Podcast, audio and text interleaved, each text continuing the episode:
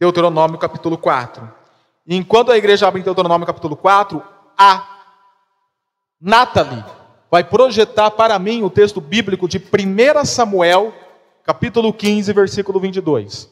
A igreja em Deuteronômio 4, versículo 40, e a Nathalie vai projetar no Data Show, 1 Samuel, capítulo 15, versículo 22. E assim nós vamos para a última mensagem da série de mensagens que eu desenvolvi com vocês, numa exposição de Deuteronômios, capítulo 4, do versículo 32 a 40. Hoje é a última etapa dessa série de mensagens. Quem ajustou, diga amém. Amém. Vocês vão deixar o texto bíblico aberto aí. Vocês não vão fechar a Bíblia, que no momento certo nós vamos ler, nova, nós vamos ler o texto aí. Agora eu quero que toda a igreja leia comigo o texto que está projetado. Toda a igreja junto com o pastor. Vamos lá? Samuel, porém, respondeu: Acaso tem o Senhor tanto prazer em holocaustos e em sacrifícios, quanto em que se obedeça a sua palavra? A obediência é melhor do que o sacrifício, do que a gordura de carneiros. A obediência é melhor que o sacrifício, a submissão é melhor do que a gordura de carneiros. Diz uma história que certa vez havia um menino que ele estava sentado em frente à porteira lá da, da fazenda do pai dele, e quando lá ele estava, chegou nada mais, nada menos que um camarada conhecido como Napoleão Bonaparte. E quando Napoleão Bonaparte, o grande conquistador da, do século XIX, do, século, do final do século XVIII e do século XIX, da Europa, quando ele chegou para atravessar, o menino não deixou Napoleão Bonaparte avançar. Então Napoleão Bonaparte o questionou: O que está acontecendo, rapazinho? E o rapazinho respondeu: meu pai mandou eu fechar essa porta e não deixar ninguém passar por aqui. E Napoleão respondeu: Você sabe com quem você está falando? Você está falando com Napoleão Bonaparte. Aí o menino replicou: Por acaso o senhor quer que eu desobedeça a meu pai? Aí Napoleão olhou para o menino, virou para o seu exército e disse: Me dê mil homens igual a esse menino, e eu conquistarei e tomou outro caminho e foi para outro caminho. Tanto esse texto que nós lemos de Samuel, essa citação, como essa história de Napoleão Bonaparte, nos ensina um princípio que nós chamamos o princípio da obediência. E é justamente sobre isto que nós estaremos a desenvolver e a pregar nesta noite. Aqui em Deuteronômio capítulo 4, versículo 40, nós vemos que o, o versículo, ele se inicia com um verbo no imperativo, obedeçam. Pelo menos na nova versão internacional, na NVI, é assim que começa esse versículo: obedeçam. A palavra obedecer aqui, no original hebraico, ela tem um sentido de você prestar atenção de uma forma profunda, clara, intensa. O sentido da palavra aqui, que é o é o mesmo, é a mesma etimologia, mesmo, a mesma raiz que se encontra lá no capítulo 6, versículo 4, quando diz: Ouça, ó Israel, o Senhor Deus é um único Senhor. Tanto a palavra ouvir como obedecer, elas vêm da mesma raiz, e a, e a conotação, ou melhor dizendo, a denotação, o significado original dessa palavra é compreensão intelectual, mas não tão somente intelectual, mas que vocês compreendam isto e que isso possa descer no coração de vocês em atitudes, em ações. Então, não, quando você ouve algo, não é ouvir por aqui e sair por aqui. Aquilo no coração e transformar aquilo em ação. Esse é o sentido da palavra obediência é você agir conforme aquilo que tem sido ensinado e instruído. E este é o ponto alto do livro de Deuteronômio. Os irmãos terem uma ideia, a palavra obediência, os seus derivados verbais, estão repetida 90 vezes 90 vezes no livro de Deuteronômio. E o capítulo 4, que é considerado o ponto alto de todo o livro de Deuteronômio, tem justamente essa preocupação, Moisés chamar o povo para obediência.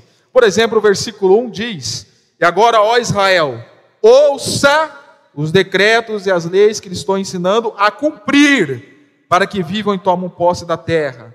Aí depois no versículo 2, parte B, obedeçam aos mandamentos.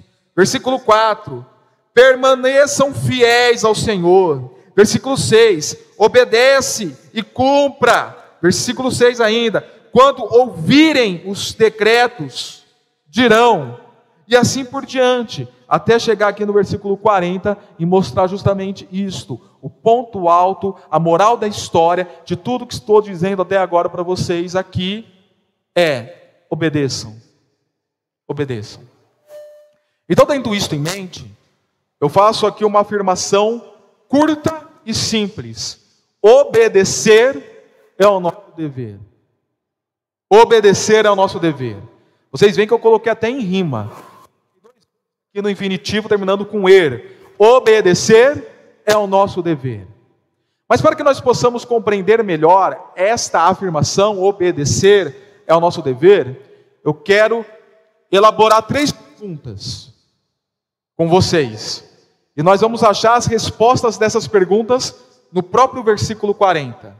Primeira pergunta: a quem obedecer? Segunda pergunta: o que obedecer? Terceira pergunta: para que obedecer? A quem? O que? E para quê? Então vamos na primeira pergunta: a quem obedecer? Note bem. No primeiro que eu preguei essa série de mensagens, nós pregamos do versículo 32 ao versículo 34, onde nós vimos que Moisés desafiou o povo de Israel. Irmãos, vou pedir licença para trocar o microfone, está ok?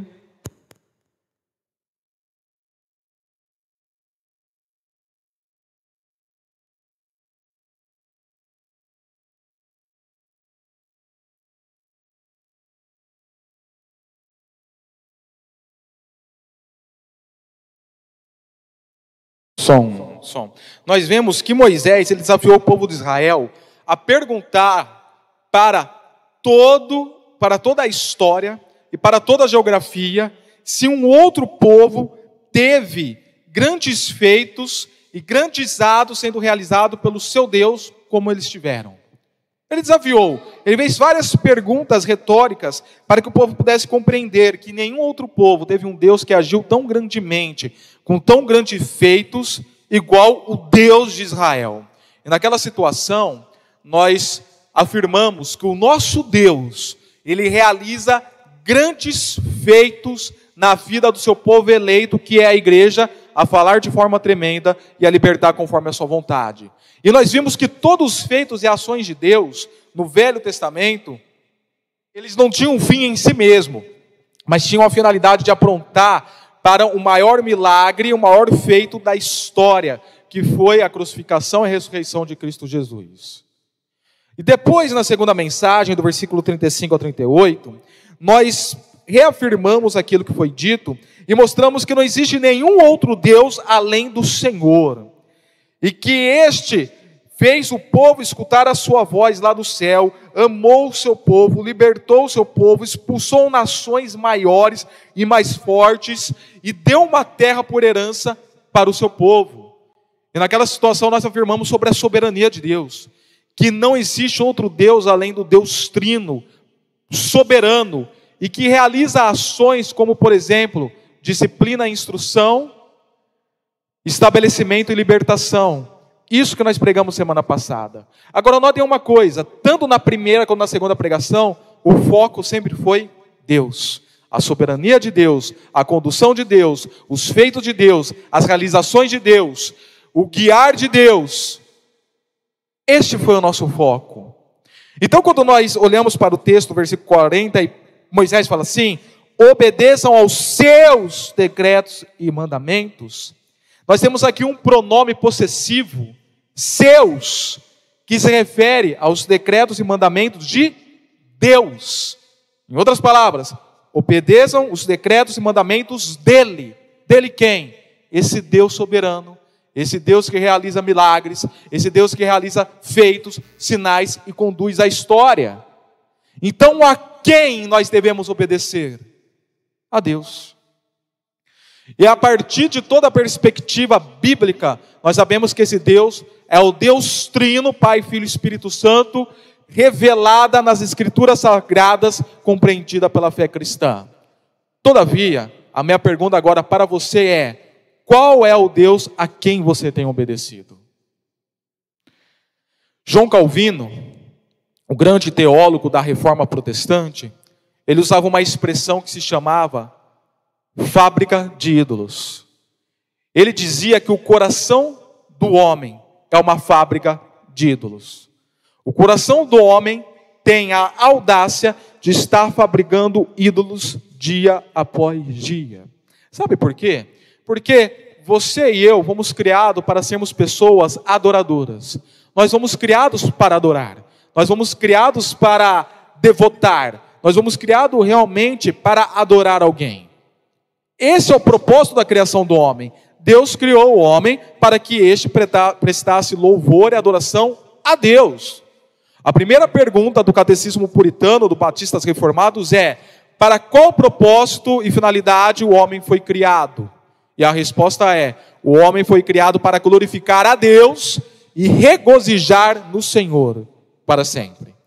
Todavia, nós sabemos que em Gênesis capítulo 3, a queda se adentra ao mundo. E com isto o homem, ele perde sua comunhão plena com o Senhor. Mas o coração do homem continua sendo um coração adorador. E aí ele tem dois caminhos. Ou ele adorará o Deus vivo, tendo uma reconciliação pela cruz de Cristo, e esse estilo de vida vai ser chamado de um estilo de vida de piedade, nas, nos termos de Calvino, ou o homem vai desenvolver um estilo de vida de apostasia e idolatria termos usados também por João Calvino. Porque o coração do homem é uma fábrica de ídolos, o coração do homem caído, que não está reconciliado com o Senhor, é uma fábrica de ídolos. E de repente, quando eu falei isso, a primeira coisa que veio na sua mente foi lembrar daquele irmãozinho, daquele irmãozinho, irmãozinha não, daquela, daquela pessoinha que frequenta uma certa seita chamada seita romana, ou igreja católica apostólica romana. Primeira coisa, talvez você pensou nele, porque adora lá aquele barro, do São Francisco, do São Tomás de Aquino, do São Agostinho, da Senhora Aparecida. De repente você pensou naquele, naquela pessoinha que adora esses santinhos, que pratica essa idolatria. Lembrando que a palavra idolatria nada mais é do que o sentido de adorar o oco, adorar o vazio. Talvez você pensou neles. Mas eu quero dizer uma coisa: não é neles que você tem que pensar, é em você. O seu coração não tem sido uma fábrica de ídolos colocado outros deuses no lugar do Deus vivo, a fim de você obedecer, a fim de você devotar, a fim de você querer ser discípulo e entregar a sua agenda, entregar o seu tempo, entregar as suas emoções, entregar as suas angústias naquilo. Quando nós falamos em ídolos, nós pensamos só em, em forma concreta, palpável, tangível, né? Ah, o ídolo vai ser esse bistrô, o ídolo vai ser essa bangueta ou aquela caixa de som ou uma determinada pessoa. Não. O ídolo pode ser coisas abstratas. Eu não estou falando aqui no sentido da regra de português, estou falando aqui no sentido filosófico. Pode ser uma coisa abstrata, pode ser seu trabalho, seu ídolo. Pode ser o seu hobby, pode ser os seus estudos. Inclusive, teologia. Né? Você está fazendo pós, você está fazendo mestrado. Pode ser, o estudo teológico pode ser um ídolo se tornar um ídolo na vida de vocês. Pode ser qualquer outra coisa ou outra pessoa no lugar de, do Deus vivo. E aí nós somos chamados para refletir. O tempo que eu tenho investido, as outras coisas, as emoções que eu tenho investido, o tempo que eu tenho investido, pode te mostrar quem de fato está sendo o seu ídolo, a quem você está obedecendo, a quem você realmente está se colocando em submissão, quem está de fato controlando a sua vida. o seu coração pode estar fabricando ídolos contemporâneos. Nessa época contemporânea, então, nós temos vários ídolos. Nessa época da, do pluralismo, o mundo é extremamente plural. Você andar pelo mundo afora, você vai ter várias culturas, várias filosofias, várias ideologias, vários hobbies, vários trabalhos, várias coisas que pode se tornar ídolo. Você tem uma vitrine de exposição de ídolos que você pode escolher. Você pode ter um celular cheio de aplicativos, o meu ídolo vai ser esse. Aí você clica lá, vai ser o trabalho, vai ser a política, vai ser o professor fulano tal, vai ser o político ciclano tal, e assim por diante. Quem tem sido seu ídolo? Nós acabamos de passar numa época de eleições, e nós vimos que, como o coração das pessoas estavam devotadas para os seus ídolos nesse tempo político. Vocês sabiam que política e politicagem têm diferença? Sabiam disso? Vou te explicar uma diferença entre política e politicagem. Política é uma ciência interdisciplinar que sabe articular com todas as áreas da sociedade para um bem comum, para um bem comum, para um bem-estar social. Sabe dialogar com todas as disciplinas. Politicagem uma pauta fechada que você não abre para o diálogo e você defende até a morte aquela pauta. E nós vimos muitas pessoas fazendo da politicagem o seu ídolo e não da política um aspecto dialogal. Esse é um exemplo. Outro exemplo são as ideologias. Ideologias progressistas de um lado, ideologias conservadoras do outro, que as pessoas têm se matado por elas. Idolatria. Outros exemplos da cultura brasileira é o próprio time de futebol. Essa semana nós tivemos aí o Palmeiras sendo campeão para infelicidade minha, infelicidade de outros. Palmeiras campeão é, por 11 vezes do Campeonato Brasileiro. Há controvérsias, né? Mas 11 vezes do Campeonato Brasileiro, o Flamengo tricampeão da Libertadores da América é, semana retrasada. E quando você abre o Insta, você abre o Face e vê a postagem das pessoas em relação ao seu time, você quer, você vê que algo ultrapassou do limite de uma paixão simples, mas tornou uma devoção. Por que disso? Porque o coração da pessoa é uma fábrica de ídolo. E se não adorar o Deus vivo, vai adorar o time de futebol. Pode adorar também o time de futebol. Por isso que matam, brigam, guerreiam pelo time de futebol. A questão é outra vez: a quem você tem obedecido? E o chamado do texto bíblico, Moisés é bem claro em relação a isso. Ó, vocês vão entrar em outras nações. Vocês vão conhecer outras nações, vocês vão ter contato com outras nações, vocês vão ter contato com outras culturas, vocês vão ter contatos com outras ideologias, vocês vão ter contato com outras filosofias, vocês vão conhecer. Mas não entregue o coração de vocês a esses deuses que virão. Não entregue o coração de vocês a esses deuses, essas culturas que vocês se depararão.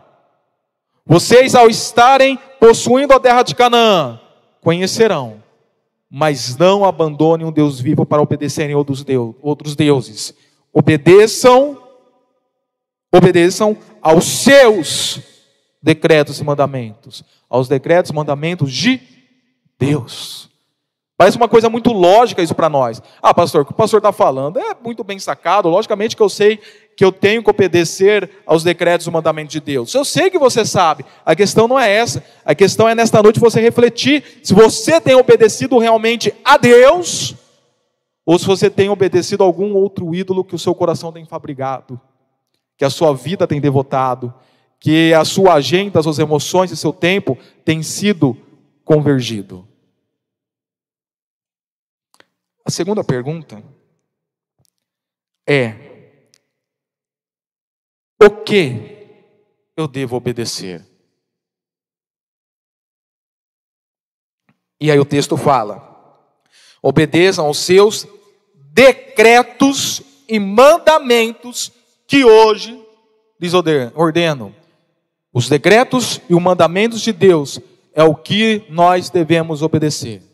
Deuteronômio a palavra Deuteronômio ela tem um sentido de segunda lei, no grego. Nômio, dinomia, lei, deutro, segundo, segunda lei. Repetindo o que eu já falei domingos passados, não é uma segunda lei que está sendo dada ao povo, mas é uma segunda leitura da lei. Moisés está fazendo uma releitura da lei por dois motivos. Primeiro, o povo estava pronto para entrar na terra, eles precisavam recapitular a lei que foi dada no deserto. Aqueles que sobreviveram, aquela geração que sobreviveu no deserto, os mais velhinhos, os mais antiguinhos, tipo o Ronaldo assim, o João e o Zé Renato, por isso que eles são diáconos, são, são mais velhinhos assim.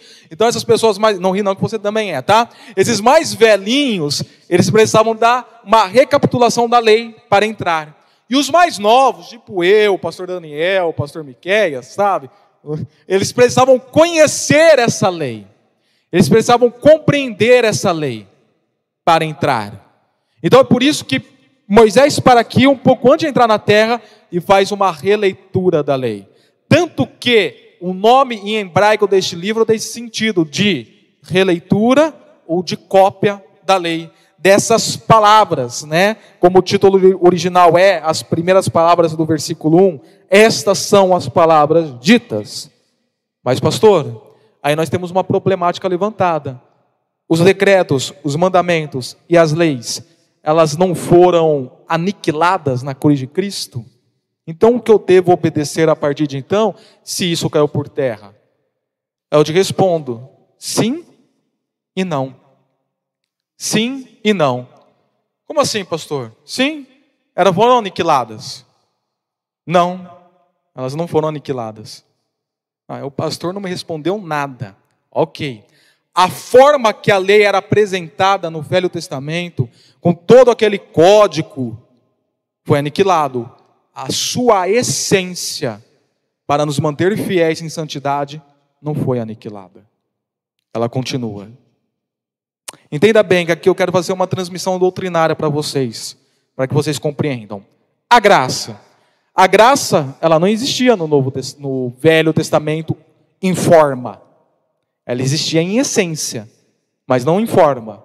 A, melhor dizendo, a aliança da graça, ela não existia em, em, ela não existia em forma, mas a essência dela era revelada. Porém, quando é que a aliança da graça vem em forma? No Novo Testamento, na cruz de Cristo. Então nós temos ela em essência sendo revelada, e ela informa sendo instituída por fez em Cristo Jesus. Ponto. A lei. A lei é ao contrário. Ela existia em forma no Antigo Testamento, mas a partir do Novo Testamento a forma cai, porém a essência continua. Por isso que Jesus Cristo falou lá em Mateus capítulo 5, versículo 17: Eu não vim para abolir a lei, eu vim para cumpri-la. Mas sabe o que significa o verbo cumprir lá? Aquele verbo cumprir, ele era usado para quando as navegações iam com abastecimento cheio nos seus depósitos. Em outras palavras, eu vim para fazer que a lei se torne mais preenchida, mais cheia, com maior sentido. Tanto que, quando ele continua esse discurso, ele fala: Vocês ouviram que foi dito aos antigos: Não matarás. Ponto. Eu, porém, vos digo. Eu, porém, vos digo e aí ele traz um aumento da lei. Vocês ouviram que foi dito aos antigos: não adulterarás. Ponto. Porém, eu vos digo: se vocês já orarem, olharem para alguma mulher com segunda intenções, já estão adulterando. Vocês podem ver que a lei foi tomando preenchimento, ela foi se tornando mais preenchida. E aí, então a essência dela continua no Novo Testamento. Para encerrar esse, esse, esse momento doutrinário, Quero que os irmãos compreendam o seguinte: no Antigo Testamento nós temos uma divisão de três leis, né, que foi dividido por alguns teólogos, especialmente por Calvino: a lei civil, a lei cerimonial e a lei moral. A lei moral é aquela que, independentemente do tempo, do espaço, o momento que nós vivemos, onde nós estamos, ela é inalterada. O não matarás, por exemplo. O não matarás, o não adulterarás, honrar o teu pai e tua mãe, em qualquer tempo ou espaço, ela é inalterada, ela sempre existe. A lei civil era para a constituição de Israel, era para Israel viver como nação, não tem nada a ver com nós hoje. A lei cerimonial, toda a lei cerimonial ela tinha uma finalidade, apontar para Cristo. Cristo Jesus chegou, a lei cerimonial se cumpriu em Cristo Jesus, mas a essência dela continua existindo pelo fato de Jesus Cristo continuar dinamizando o seu poder e a sua graça na vida da sua igreja. E agora que nós estamos na graça, nós temos um dever de santificação a ser desenvolvido. E a partir de então nós chamamos de princípios e valores cristãos.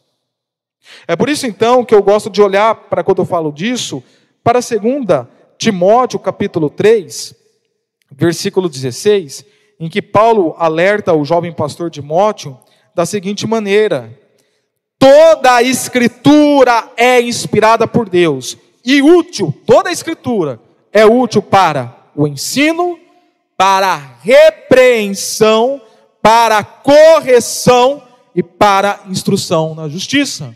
Então, pastor, em outros termos, o que devo obedecer? Os princípios e valores ensinados nas escrituras sagradas.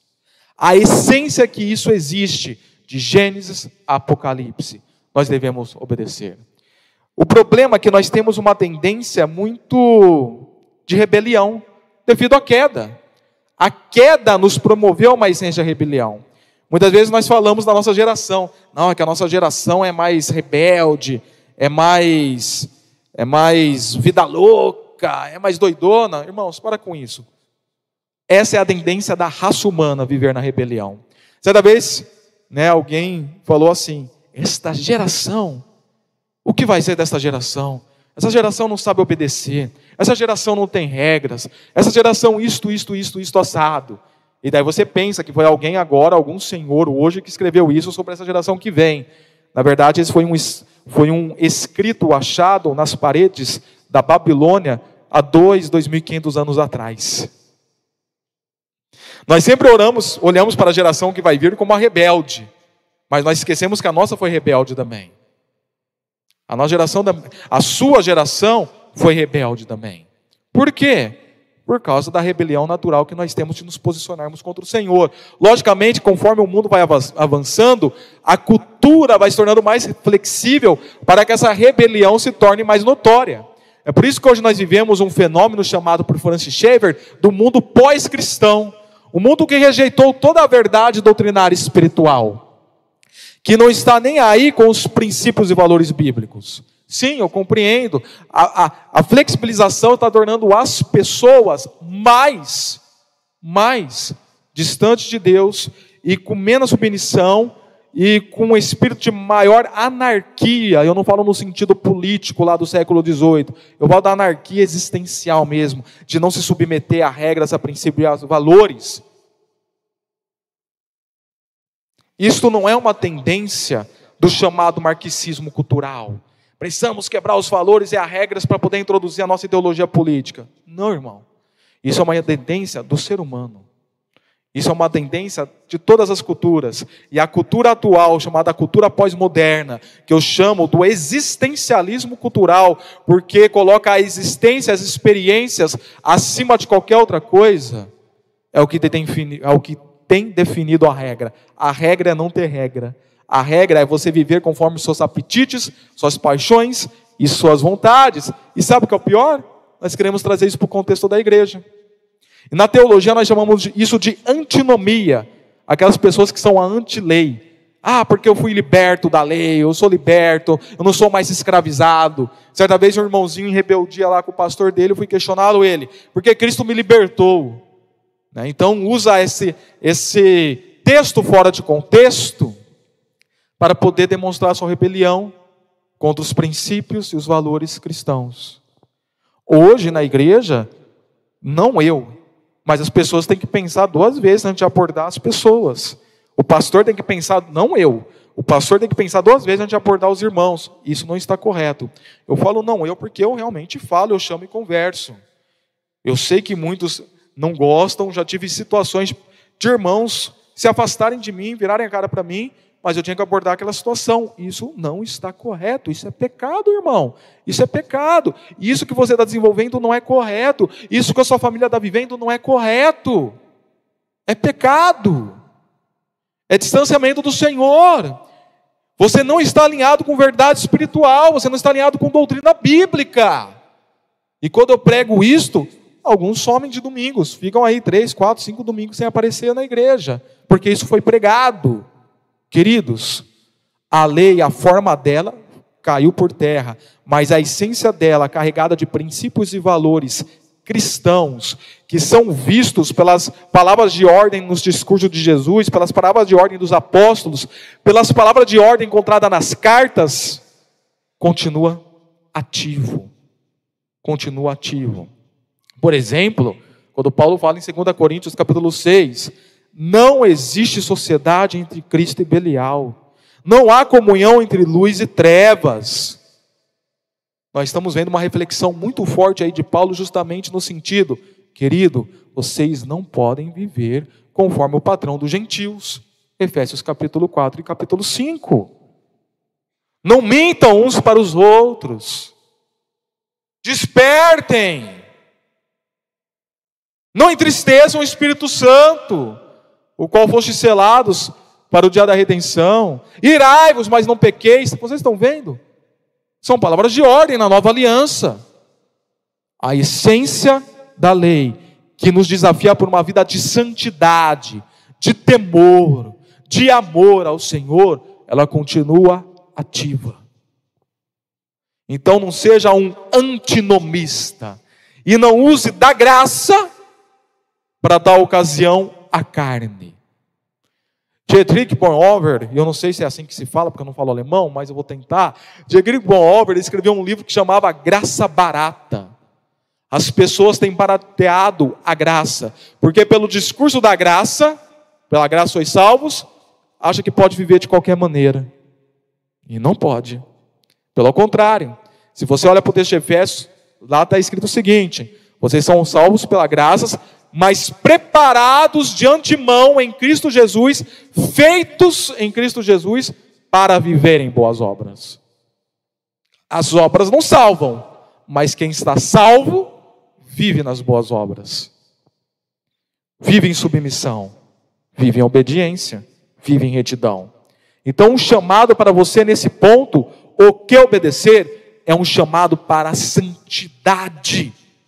Santifique, irmão santifique, igreja, tenham um coração limpo e mãos puras, porque conforme nos fala o salmista em Salmos 24, quem subirá ao monte do Senhor? Aquele que tem o coração limpo e as mãos puras.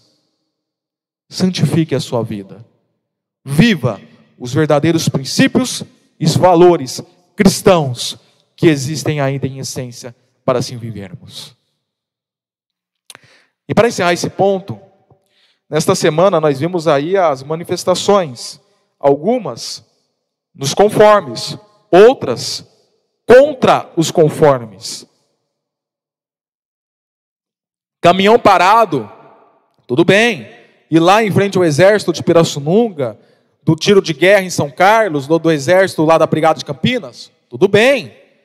Mas de repente começaram a fechar as rodovias, queimarem pneus, atropelar manifestantes. Nós temos uma Constituição que diz que todo cidadão tem direito de ir e vir. O que o presidente fez? O presidente veio quarta-feira à noite e gravou um vídeo falando: podem se manifestar, mas se manifestam dentro das quatro linhas. Joguem dentro das quatro linhas. Nós temos uma Constituição. Não inibam o direito de ir e vir das pessoas, porque daí vocês estão quebrando as regras. Vocês podem fazer certas coisas? Podem, eu estou usando isso como exemplo, ok? Podem fazer certas coisas na vida cristã? Podem, mas façam dentro das quatro linhas.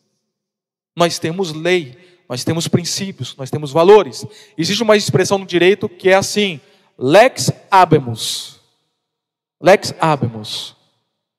A tradução é: nós temos lei.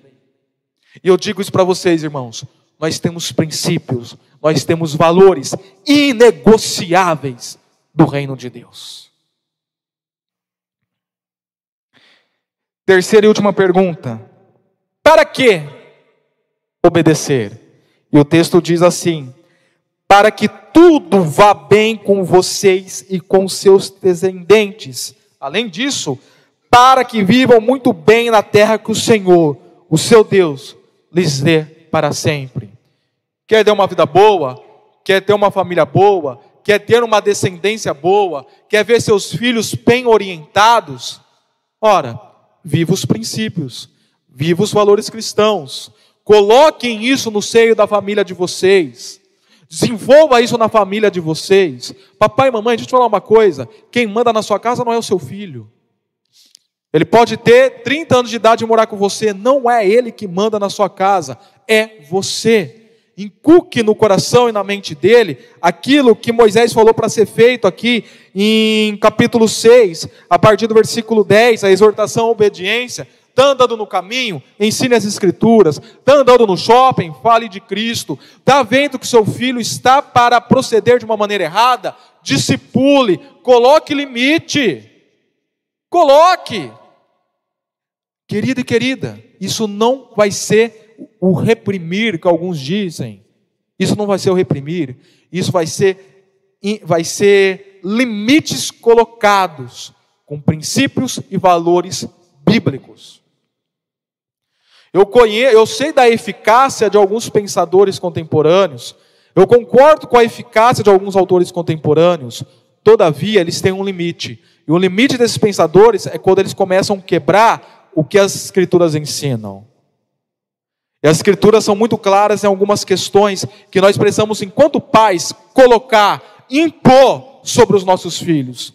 E os filhinhos e as filhinhas que aqui estão, a Dudinha, a Dafnizinha, o Paulinho, o Ericzinho, a Manuzinha, o Pedrinho. Ah, você já é casado. E outros, o Caduzinho. Vocês são chamados para obedecer o pai de vocês. Para honrar o pai de vocês. Para ouvir o pai de vocês. Vocês querem ver agora um exemplo simples que eu vou dar? Eu já falei isso várias vezes. Eliana, você deixa o Pedro voltar, voltar da escola, do SEDESC? Você deixa ele faltar quanto ele quer? Não. Não deixa ele faltar da escola bíblica também, quando ele quiser. Não deixa. Ah, eu não quero ir. Você não tem que querer. Eu estou sendo um pouco aqui meio conservadorzão, né? meio ortodoxo, antiquado. Tá ok. Tudo bem. Vamos fazer crossfit comigo, eles vão ver que eu sou radical. Tá, ok. Parece que eu estou sendo ortodoxo, né? Não sendo ortodoxo, irmãos. Estou falando de algo extremamente sério. É sério isso que eu estou passando para os irmãos. Wanda, se a Bia olhar para você e falar: Ah, mãe, eu não quero ir na. Vó, eu não quero ir na escola hoje. Não hoje, assim, mas diretamente ela falar: ah, não quero ir na escola. Você vai deixar a, a Bia ficar faltando? Não, né? Você vai deixar. É, a... Eu ia falar da Eloá, mas Eloá tem lá o contato direto com o papai e com a mamãe na, na, casa deles. Mas eu aposto que sua mãe e seu pai não vão deixar também você ficar faltando quando você quer da escola, né? Da mesma maneira, não deixe faltar da igreja, do culto público. Não permita que isso aconteça. Agora eu pego e pergunto outra coisa. Fernando, Neia, se o Cadu chega e vocês falam, nossa, eu estou com uma vontade de ter uma arma e dar um tiro em alguém, vocês vão deixar? Logicamente que não, né? Ah, eu estou com vontade de ir naquele mercadinho roubar um picolé. Vocês vão deixar ele roubar o picolé no mercado? Não, né? Ah, eu estou com vontade de ter um relacionamento íntimo, sexualmente falando, com minha namorada. Vocês vão deixar? Porque para pensar, eu, deixo, eu não deixo romper as leis civis. Por que eu vou deixar romper os princípios e valores cristãos? Ah, eu quero ir lá dormir com meu namorado hoje. Negativo. Não, não, não. Ah, por quê? Por quê? Porque da mesma maneira que eu não vou deixar você transgredir leis civis da Constituição brasileira ou das leis infraconstitucionais, eu também não vou permitir que você rompa com os princípios e valores cristãos. Deus confiou você, a minha pessoa. Você é herança de ouro confiada em minhas mãos. Filhos são herança de ouro do Senhor, confiada em minhas mãos. Eu vou te educar e te guiar conforme os princípios e valores cristãos para que tudo vá bem com vocês e possam viver muito bem nessa terra e muito bem nessa terra. É para isso. É para isso. Ainda mais, se nós olharmos para o capítulo 4, ainda versículo 6, diz assim: Vocês devem obedecer-lhes e cumpri-los, pois assim os outros povos verão a sabedoria e o discernimento de vocês. Quando eles ouvirem todos esses decretos, dirão: De fato, esta grande nação sábio e inteligente. Ou seja, além disto, nós obedecemos e vivemos os princípios e valores cristãos, para que os outros olhem e vejam para a igreja que nós possuímos verdadeira sabedoria de vida.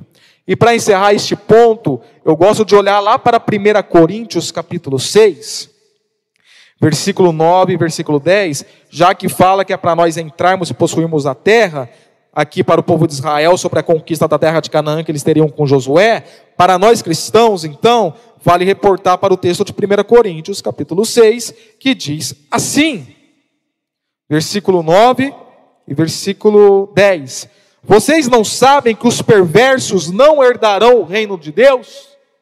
Não deixem enganar, nem imorais, nem idólatras, nem adúlteros, nem homossexuais passivos ou ativos, nem ladrões, nem avarentos, nem alcoólatras, nem caluniadores, nem trapaceiros herdarão o reino de Deus. Para que cumprir princípios e valores? Porque eles são evidências externas de que nós estamos indo no caminho correto para o reino dos céus. Para o reino dos céus. Papai e mamãe, sejam firmes com seus filhos. Filhos, obedeçam aos seus pais. Eu já falei isso em outras situações, eu vou falar isso novamente. A minha família tem uma visão. A visão é viver forma e liberdade em nossa família. Forma e liberdade. A Aisla, eu e a Manuele, especialmente ela, temos liberdades para realizarmos, fazermos dentro de um padrão, dentro de uma forma. E essa forma são os princípios e valores cristãos confiado a nós por Cristo Jesus.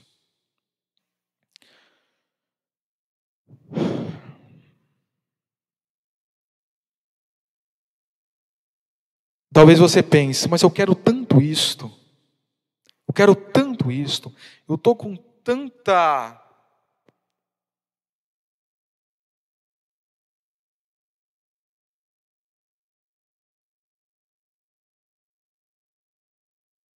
Eu estou com tanta vontade de fumar um baseadinho, de me envolver naquele estelionatário da minha empresa ou da minha prefeitura, né? Eu sou funcionário público, eu posso fazer um, um ativo aqui, ter um ganho a mais. Estou com tanta vontade de fazer isto. Querido, não deixe o que você mais quer no momento retirar aquilo que você mais precisa no futuro. E o que você mais precisa no futuro é a eternidade. É a eternidade. Não deixa que o prazer momentâneo seja maior do que o prazer futuro que você pode ter com Cristo Jesus. Por fim, eu falei isso algumas pregações passadas, mas hoje eu quero falar de algo mais formal. O abecedário, as primeiras letras do abecedário português é A, B, C, D. Confere, professora. Tem um professor de português aqui, tá certo? É ABCD, né? As quatro primeiras letras do abecedário. Ok. Agora o abecedário cristão é O, B, D, C. Fala no microfone, né? O, B, D, C. O abecedário cristão. Obedecer. Então, tendo isto em mente, vamos refletir lá em Deuteronômio ainda, citando alguns versículos, que obedecer é o nosso abecedário, olha lá o capítulo 10, versículo 12 e 13, que diz: E agora, ó Israel, e você coloca aqui no lugar de Israel o seu nome. Que é que o Senhor, o seu Deus, lhe pede, senão que tema o Senhor, o seu Deus, que ande em todos os seus caminhos, que o ame e que sirva ao Senhor, o seu Deus, de todo o seu coração, de toda a sua alma, e que obedeça aos mandamentos e aos decretos do Senhor, que hoje lhe dou para o seu próprio bem? Ainda, capítulo 11, versículo 26 a 28. Prestem atenção, hoje estou pondo adiante de vocês a bênção a maldição.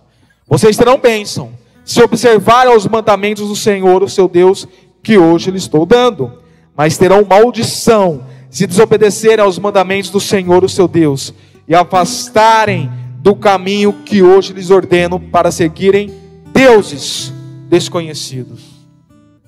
Aí, pastor, tem uma música que diz assim: Eu sou humano e não consigo ser perfeito. pregação do pastor foi tanto que legalista hoje. Pastor está falando algo que parece que nós precisamos viver na perfeição. Querido, logicamente não é isso que eu quero dizer. Eu também não quero ser legalista. Se você quiser me definir assim, fique à vontade, mas eu não quero ser legalista. Eu sei das nossas, dos nossos limites, das nossas incapacidades. Eu sei que nós não conseguimos ser plenos. Não conseguimos ser 100%. Então, pela falta da nossa plenitude, nos apeguemos na perfeição de Cristo Jesus. Já que você e eu não conseguimos ser plenos, que possamos nos achegar em Cristo, nos apegarmos na perfeição deles, dele e ser santificado por ele. Porque conforme nós já citamos, Mateus 5:17, ele cumpriu toda a lei. E daí, Hebreus capítulo 4 fala assim: Pois não temos um sumo sacerdote que não possa compadecer-se das nossas fraquezas, mas sim alguém que, como nós, passou por todo tipo de tentação, porém sem pecado. Você não consegue ser pleno, mas ele foi. Você não consegue ser perfeito, mas ele foi. Então, como é que eu vou ser aperfeiçoado, santificado e crescer espiritualmente? Se apegando em Cristo criando aquilo que é a parte final da visão da nossa igreja. E o tema do meu livro, criando intimidade com Cristo Jesus. Porque até mesmo em Hebreus, ainda capítulo 10, versículo 14 diz: Por meio de um único sacrifício, ele, Cristo Jesus, aperfeiçoou para sempre os que estão sendo santificados nós que estamos nesse processo de santificação, de transformação, somos aperfeiçoados em Cristo Jesus. Então a questão aqui é: sim, se aplique, se aplique a obedecer ao Senhor, se aplique a obedecer os princípios e valores cristãos, se aplique para que você cresça espiritualmente e sua família seja abençoada. Se aplique, mas se aplique em intimidade com Cristo buscando a Cristo, tendo como centro da sua vida. Porque santidade sem intimidade é pura religiosidade. Se você quer buscar uma santidade, se você quer buscar obediência, quer buscar princípios e valores, mas sem a devida intimidade com Cristo Jesus, você vai ser puramente um religioso. E eu não quero aqui produzir religiosos, porque a própria produção da religião é uma fábrica de ídolos. E você se torna um adorador da religião. Não é isso que eu quero. Eu quero que você saia aqui tendo isso em consciência. Eu vou criar intimidade com Cristo. Eu vou me aproximar em Cristo. Até mesmo porque toda a lei foi para apontar para Cristo e foi consumada em Cristo Jesus. Então é com Ele que eu estarei criando intimidade para obedecer ao Deus Trino, para viver os princípios e valores e para que eu possa ir bem com minha família, desde agora como para todos sempre. Amém? Amém.